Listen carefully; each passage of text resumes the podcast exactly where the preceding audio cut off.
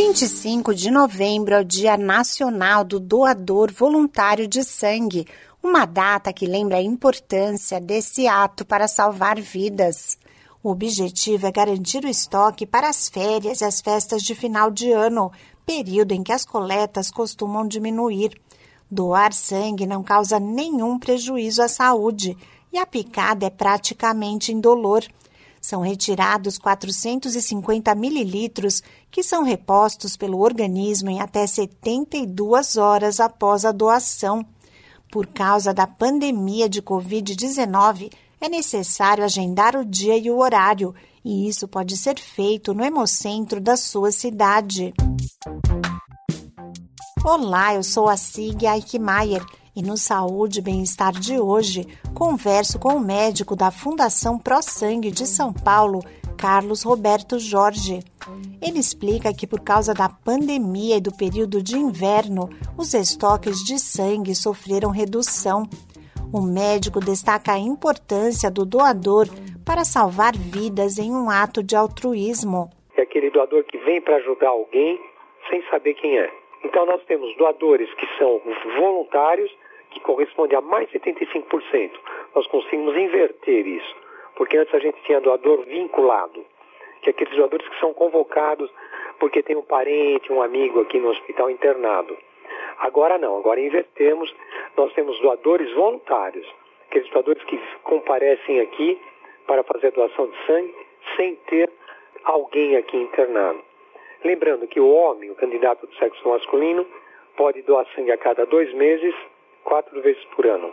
Doador de sexo feminino, a cada três meses, três vezes por ano. Com uma única doação, é possível atender até quatro pacientes. O especialista lembra que qualquer pessoa pode adoecer ou sofrer um acidente em algum momento e precisar de sangue. Ele diz quais são as exigências para doar. Peso acima de 50 quilos, idade entre 16 e 69 anos, Lembrando que acima de 60 anos, para fazer a doação de sangue, tem que ter tido doação anteriormente, vir alimentado, porque senão vai perder um pouco mais de tempo aqui na coleta, porque tem que tomar um lanche. Não pode doar sangue em jejum. E trazendo um documento original, oficial, com fotografia.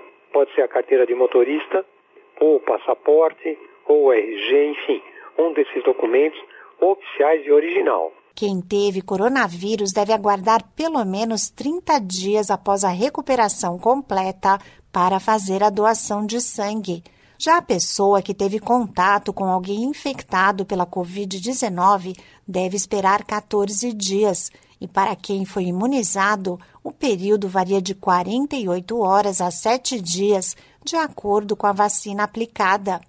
Além disso, de acordo com o médico, existem alguns impedimentos para doar sangue. Candidatos que estejam fazendo tratamento médico, candidatos que fizeram cirurgia, candidatos que tiveram doenças que podem ser transmitidas pelo sangue, candidatos usuários de droga injetável, esses últimos estão excluídos definitivamente da doação de sangue. O sangue é a única fonte de reposição de células sanguíneas para milhares de pacientes internados que seguem em tratamentos.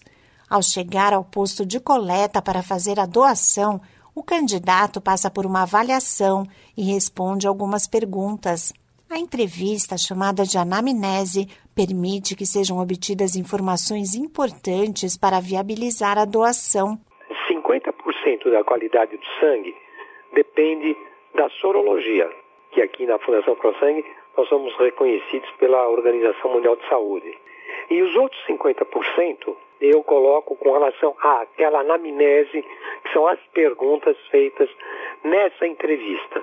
Então, quando o candidato chega aqui na, no posto de coleta, ele passa por uma avaliação biométrica, o peso, estatura, pressão, temperatura.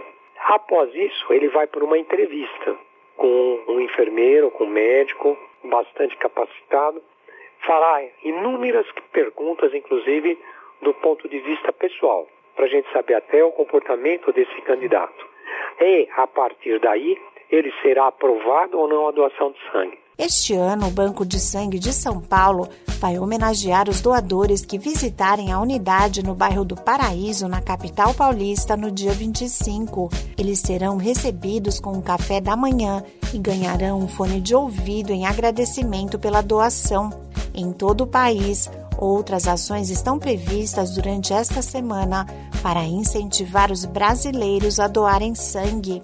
Esse podcast é uma produção da Rádio 2.